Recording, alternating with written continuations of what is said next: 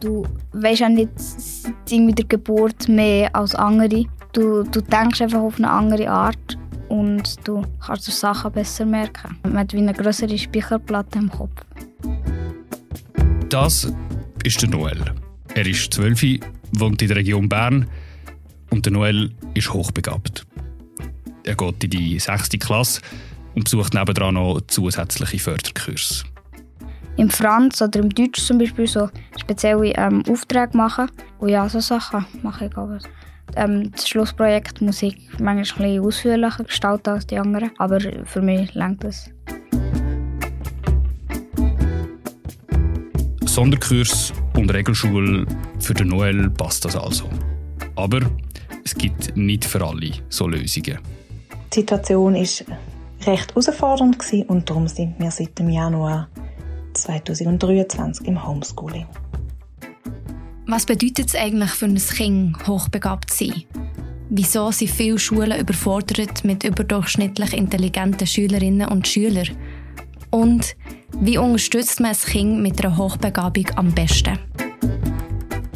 Über das reden wir heute bei Gesprächsstoff, einem Podcast von Bund und Berner Zeitung. Bei uns redet heute Noel, den ihr schon gehört habt und der eigentlich anders heisst. Auch schon gehört haben wir Isabel Benescher. Sie ist Mutter von zwei hochbegabten Kindern. Wir reden heute auch noch mit der Helen Colli, die Leiterin ist der Begabtenförderung Stadt Bern. Mein Name ist Noah Fend. Und ich bin Laura Waldorf.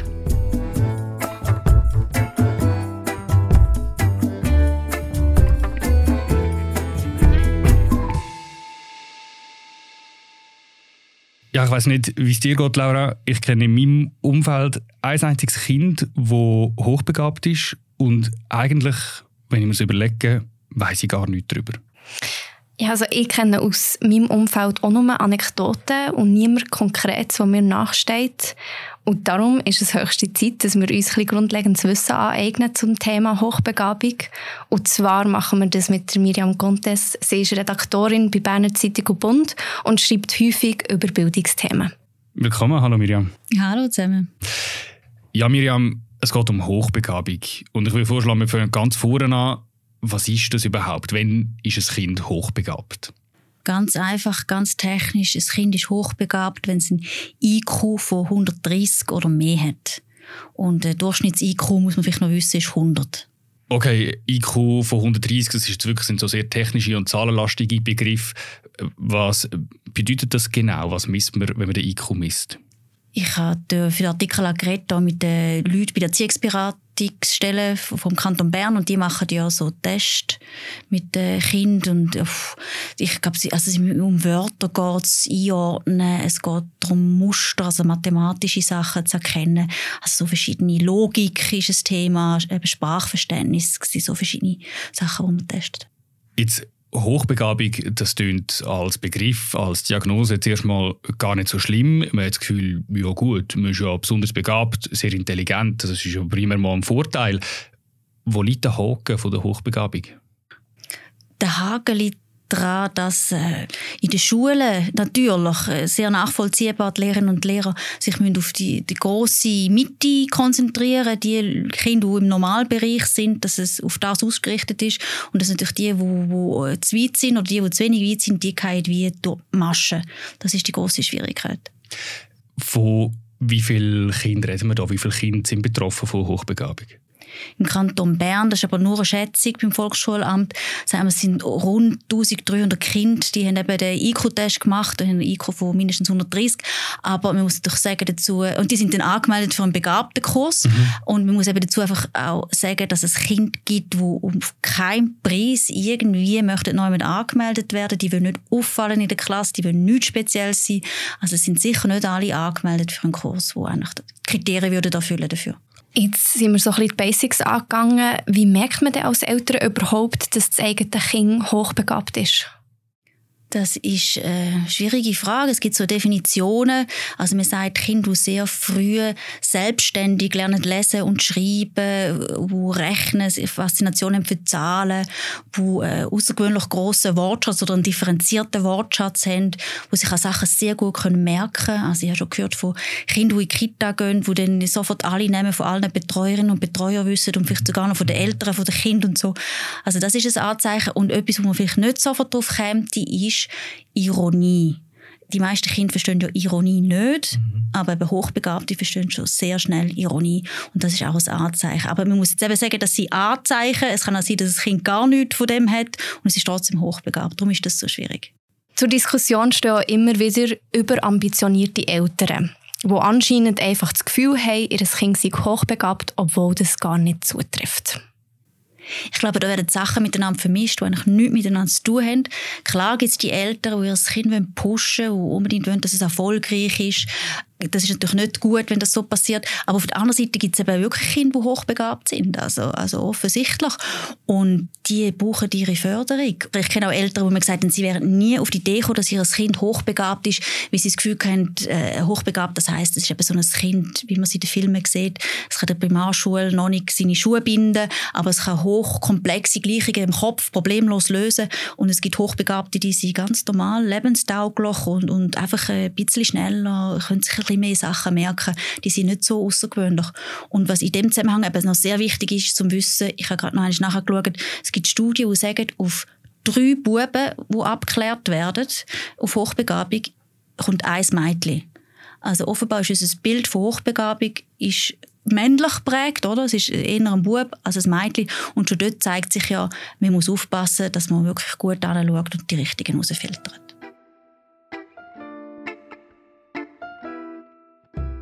Yumi Kegi sagt, ich als Lehrperson habe momentan ein Kind mit überdurchschnittlicher Intelligenz in der Schule. Ich fördere es entsprechend und das Kind ist jetzt, nach Jahren vor Unterforderung, endlich glücklich. Das bedeutet für mich aber zusätzliche Arbeit und für die werde ich nicht zahlt. Und das geht doch schlicht einfach nicht.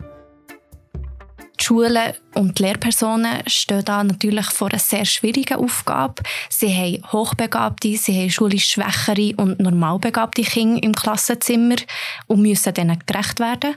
Werden in Zeiten von Lehrpersonenmangel und anderen Ressourcen, die gekürzt werden, in hochbegabte Kinder weniger investiert als vielleicht eben in schulisch schwächere Kinder ich finde, man sollte auf keinen Fall die Schule schwächer gegen die äh, Hochbegabten ausspielen, weil beide haben ihre Sachen, die sie brauchen, wo man sie fördern Ich glaube einfach, die Lehrerinnen und Lehrer sind in so einem Spagat jetzt schon und ist klar, wenn, wenn die Zeit knapp ist und die Ressourcen knapp sind, dann versucht man möglichst vielen, möglichst gerecht zu werden und die halt an den Rändern, die fallen raus. Das ist wahrscheinlich das Problem. Ein Problem ist ja vielleicht auch, dass man über die Hochbegabten eher weniger redet als über die schulisch Schwächeren. Unter anderem, darum hast du zu dem Thema recherchiert und einen Text geschrieben. Den Text tun wir euch auch sehr gerne in den Show Notes noch verlinken. In dem Text kommt unter anderem auch der Stefan Berner vor. Was ist das für eine Figur? Der Stefan Berner der ist äh, Vater von mehreren Kindern, ähm, wohnt hier in der Stadt Bern und der hat eben Autoerfahrung gemacht. Er ist selber hochbegabt und aber erst relativ spät im Leben herausgefunden hat und hat immer sich unverstanden gefühlt. Auch in der Schule hat er gesagt, eben, der Mathelehrer hat einmal seine Lösungswege nicht akzeptiert, einfach wie sie anders sind, mhm. unkonventionell und, und er erzählt sehr eindrücklich, wie er gelitten hat unter dem, dass er das Gefühl hat, mit ihm stimmt etwas nicht. Er, er ist anders als andere und hat eigentlich erst über die eigenen Kinder, die offenbar in der Schule, wie es so oft passiert, eigentlich schlechter sind als andere Kinder, weil sie einfach sich gelangweilt haben und dann geschludert haben und, und schlechte Resultate gemacht haben. Also eigentlich über Kinder, die er hat dann abklären hat er gemerkt, ah, hochbegabt, vielleicht ist ja das, das, was mein Problem ist. Und jetzt mit seiner Bildungsgeschichte setzt er sich ein und will mehr Bildungsgerechtigkeit schaffen. Er findet, es müsste eben auch im Umgang mit hochbegabten Kindern sich etwas ändern. Und jetzt will er eine Volksinitiative lancieren. Was will er erreichen mit der?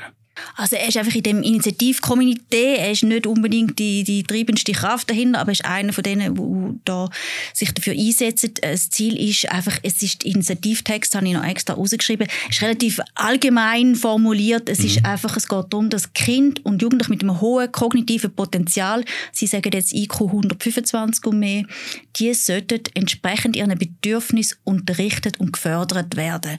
Es ist sehr allgemein. Ich denke, das ist die Absicht, dass jeder Kanton dann selber entscheiden kann, wie er das machen möchte. Und was ist der Stand von dem Begehren? Sie zünden sich zusammenraufen, sie versuchen jetzt mal Geld zusammenzubringen, damit sie nachher eine Unterschriftensammlung lancieren Also noch sehr am Anfang. Absolut. Wie ist denn das einzuordnen, so eine Volksinitiative, die sich für die Bedürfnisse von Kindern und Jugendlichen mit eben IQ 125 und mehr, hast du gesagt, einsetzt? Braucht es so eine Volksinitiative? Ich denke, was es unbedingt braucht, ist, dass man über das Thema reden weil das Vorurteil ist oft, dass die Hochbegabten, die sind ja eh so schlau und die werden es eh einfach später im Leben. Denen muss man nicht helfen, man muss den Schwachen helfen. Aber nein, die, das können auch sehr krasse Probleme entstehen, eben psychische Probleme, wenn man in der Schule permanent unterfordert ist und immer merkt, das passt irgendwie nicht, ich muss da Sachen machen, die kann ich schon längstens. Und die Kinder verbringen ja so viel Zeit in der Schule heutzutage. Und da muss man sich einfach vorstellen, wenn man nie ihren Bedürfnissen gerecht wird, was das kann auslösen in denen. Und darum finde ich, dass man darüber diskutiert jetzt, das ist eigentlich das Wichtigste an der ganzen Initiative und darüber diskutieren. Das wollen auch wir noch ein bisschen in diesem Podcast, in dieser Folge. Das machen wir auch weiterhin. Und dank dir, Miriam, können wir das jetzt auch. Und zwar mit ein bisschen solideren Grundlagen, als wir vorher hatten. Merci vielmals. Merci vielmals. Gern geschehen. Wir haben am Anfang schon den zwölfjährigen Noel gehört, der über seine Hochbegabung erzählt hat. Die Miriam Contes hat schon angetönt, wie Kinder auf Hochbegabung abgeklärt werden können. Der Noel erinnert sich noch, wie das bei ihm war.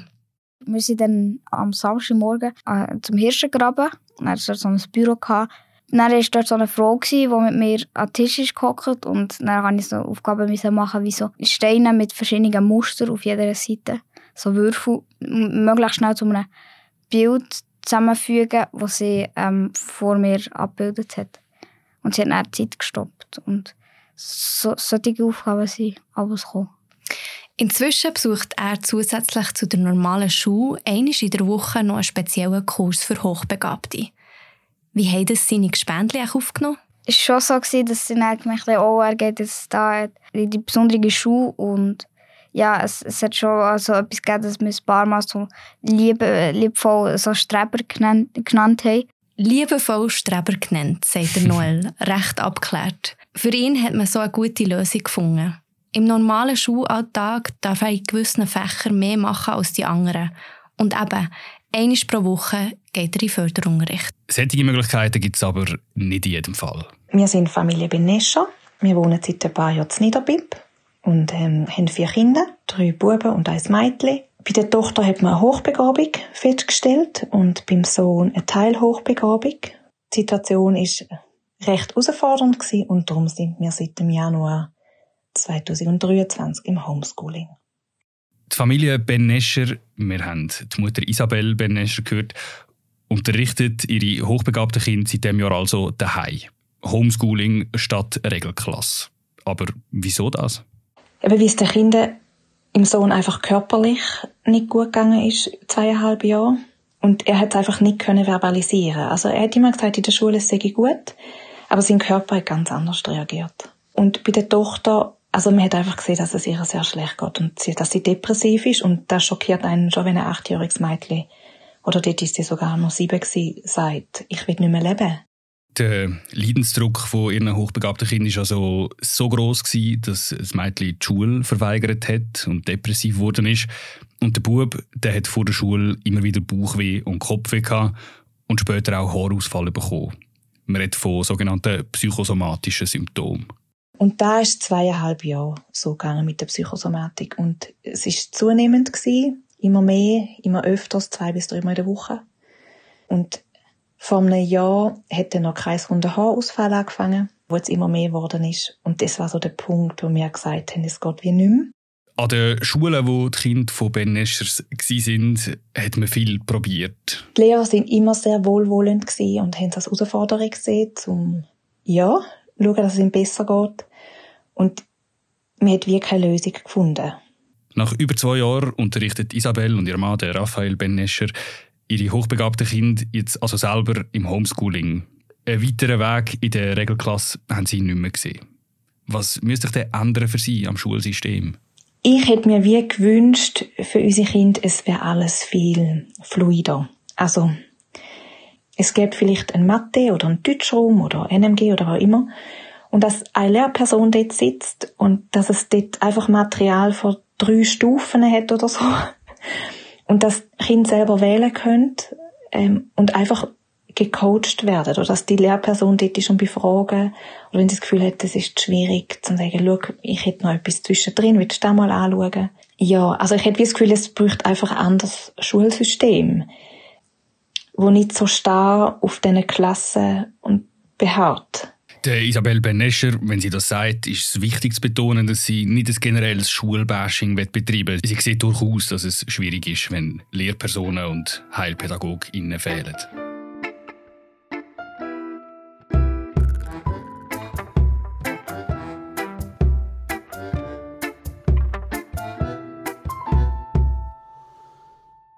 Das Beispiel zeigt ja irgendwie eindrücklich, wie gross der Leidensdruck kann werden kann. Und wie wichtig dass es ist, hochbegabte Kinder möglichst angemessen zu fördern. Aber wie geht es eigentlich? Über das haben wir mit der Helen Colli geredet. Sie ist die Leiterin der Begabtenförderung der Stadt Bern. Die Kaya Wirth ist überzeugt. Beim Theater um Hochbegabte geht es für mich um Leute mit Geld und Privilegien. Wer sonst bekommt Hochbegabtenförderung? Es sind nicht die einfachen Kinder. A. Vorburger sagt, die Wissenschaft geht davon aus, dass rund 2% der Kinder hochbegabt sind und davon 15% verhaltensauffällig werden, was 0,3% von allen Kindern entspricht. Aber schon nur, wenn ich Kommentare zu Artikeln betreffend Verhaltensauffälligkeit durch Unterforderung lese, bekomme ich den Eindruck, nach gewissen Eltern sind es eher 20%. Ja, Frau Colli, es gibt verhältnismäßig wenig Kinder, die unter ihrer Hochbegabung leiden. Wird das Thema zu heiß gekocht? Also die Zahl 2%, die gibt vielleicht den Eindruck, es sind wenig Kinder. Allerdings ist es genau der gleiche Anteil von Kindern, die auch Förderung bekommen wegen Lernschwächen und Lernschwierigkeiten. Also wird es nicht zu heiß gekocht, sondern äh, wir reden einfach zu wenig darüber? Absolut nicht. Was sind die Bedürfnisse von hochbegabten Kindern? Was brauchen sie konkret, dass es ihnen gut geht, beziehungsweise dass sie sich gesund entwickeln können? Grundsätzlich glaube ich, brauchen sie nicht grundlegend etwas anderes als andere Kinder auch. Sie bringen einfach ganz etwas anderes mit, was die Schule teilweise halt vor gewisse Herausforderungen stellt. Also wenn ich jetzt konkret von einem Kind ausgegangen, wo jetzt in die Schule kommt und schon lesen kann, braucht das Kind halt etwas anderes als ein Kind, das in der Schule lernt lesen. Also es muss die Möglichkeit haben, auf seinem Niveau auch zu lernen, damit es sich weiterentwickeln kann. Für eine gesunde Entwicklung muss es auf seinem Niveau können, können lernen und sich entfalten. Ein wichtiger Teil liegt also bei den Schulen. Funktioniert das überhaupt oder gar nie? Die Lehrpersonen und die Schulen leisten extrem wertvolle Arbeit und der erste Lernort ist die Schule. Und in meinen Augen hat die Schule bereits einen sehr äh, weiten Weg zurückgelegt, wenn ich jetzt denke an die Binnendifferenzierung, die ähm, schon etabliert ist in der Klasse. Ich denke auch die Integration, die enorme Fortschritte gemacht hat. Heute ist es nicht mehr unüblich, dass Kinder Unterschiede haben, Unterschiede im Lernen, Unterschiede in der Schnelligkeit. Also das ist viel etablierter, als das noch war, als ich in die Schule gegangen bin. Der Peter Meyer schreibt, wir haben bei uns in der Schule einen Bub mit einem IQ von 145 gehabt. Offiziell abgeklärt durch den Schulpsychologischen Dienst.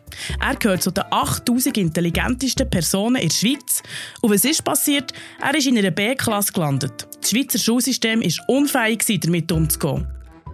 Welche Probleme treffen hochbegabte Kinder in der Regelklasse? Habt ihr da ein paar Beispiele? Mhm. Vielleicht ähm, würde ich vorausschicken, dass es nicht in jedem Fall so muss sein, dass ein Kind Probleme in der Klasse hat.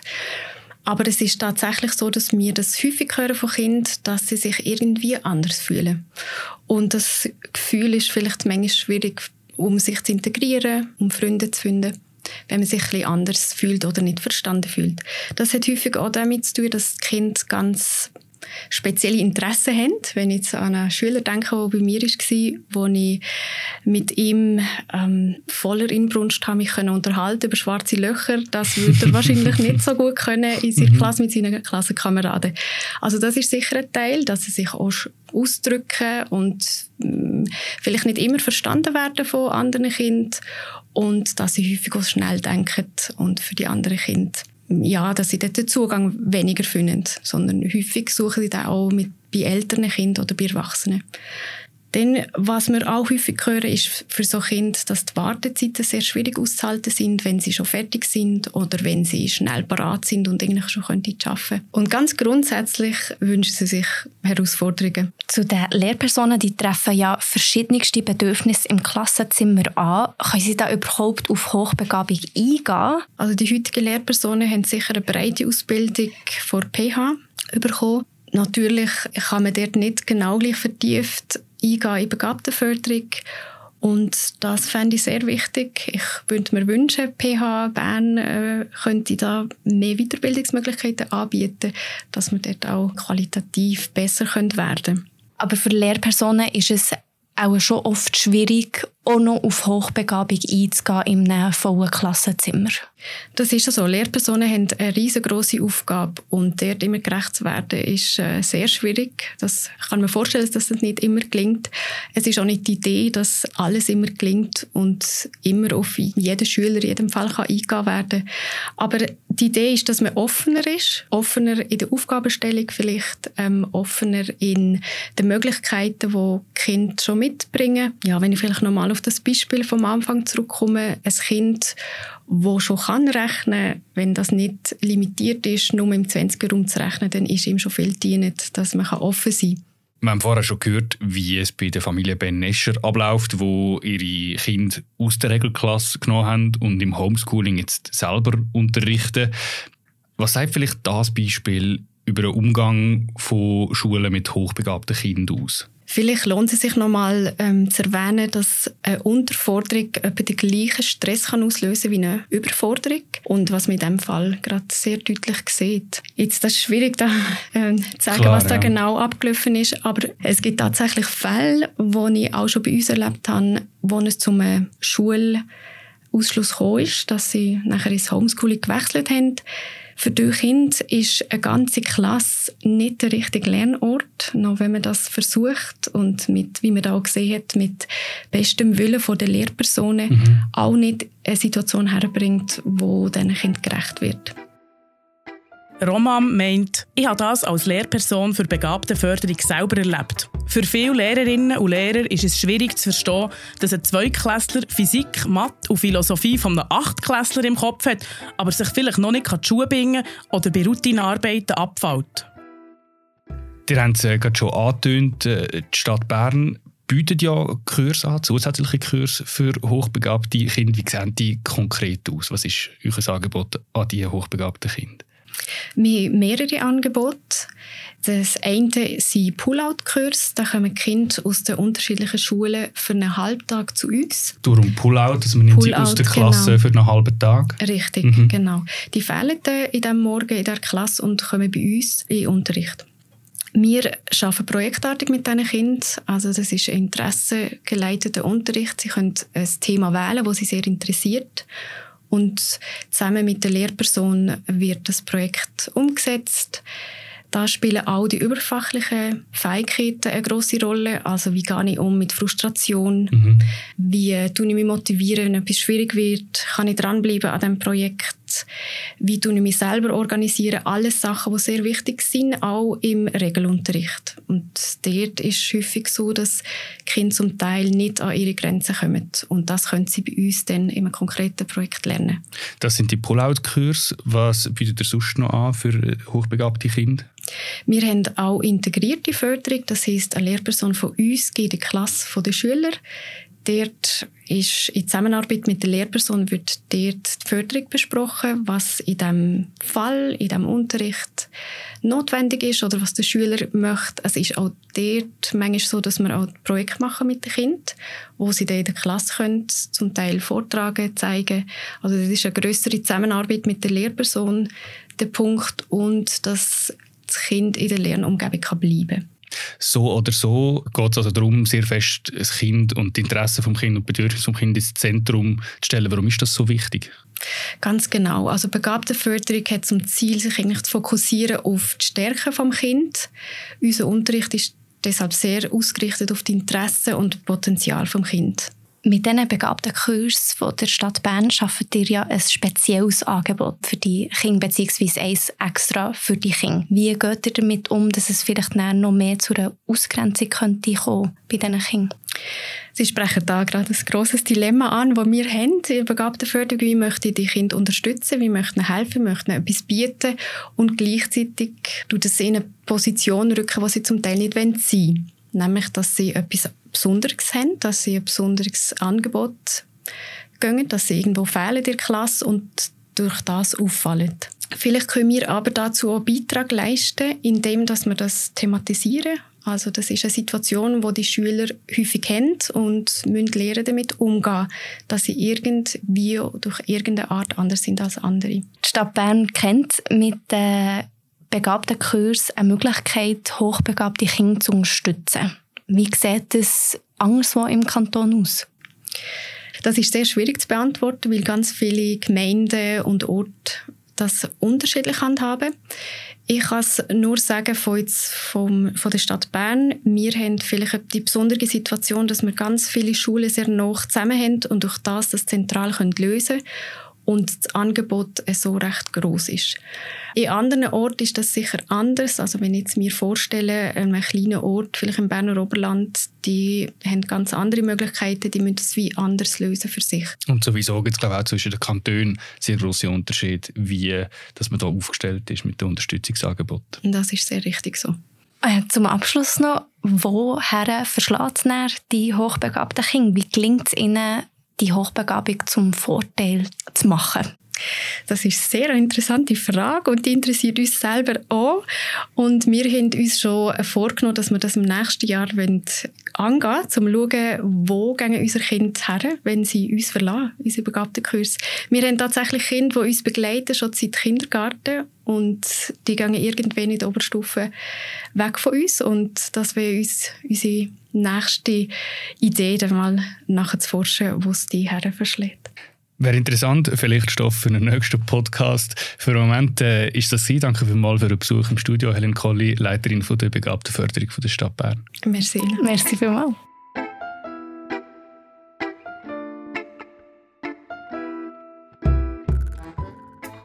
Ja, jetzt haben wir eine ganze Folge über hochbegabte Kinder, über Fördermaßnahmen und mögliche Probleme und Konflikte geredet. Ein wichtiges Thema, ein Thema auch, wo man wahrscheinlich zu wenig darüber redet. Und etwas, wo wir vielleicht zu wenig gesagt haben in diesem Podcast, das lassen wir zum Schluss nochmal Isabel Ben-Nescher sagen. Wir reden von Hochbegabung, aber eigentlich sind es ganz normale Kinder mit hohem Potenzial.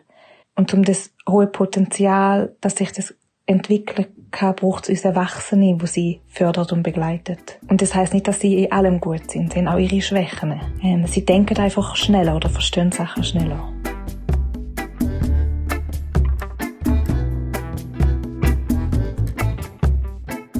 Ich glaube, dem gibt es nicht mehr viel beizufügen.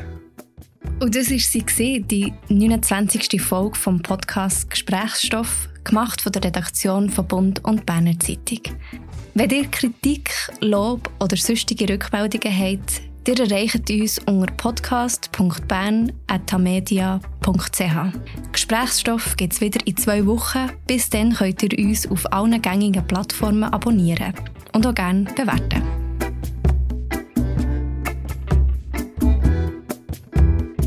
Kommentar hat für euch Florin Schönmann eingelesen. Soundlayout hat äh, Anne Hebeisen gemacht. An der Recherche zu der Erfolg war Zivil Hartmann beteiligt. Und wir, Laura Waldorf und Noah Fendt, sagen Ciao zusammen. Tschüss zusammen.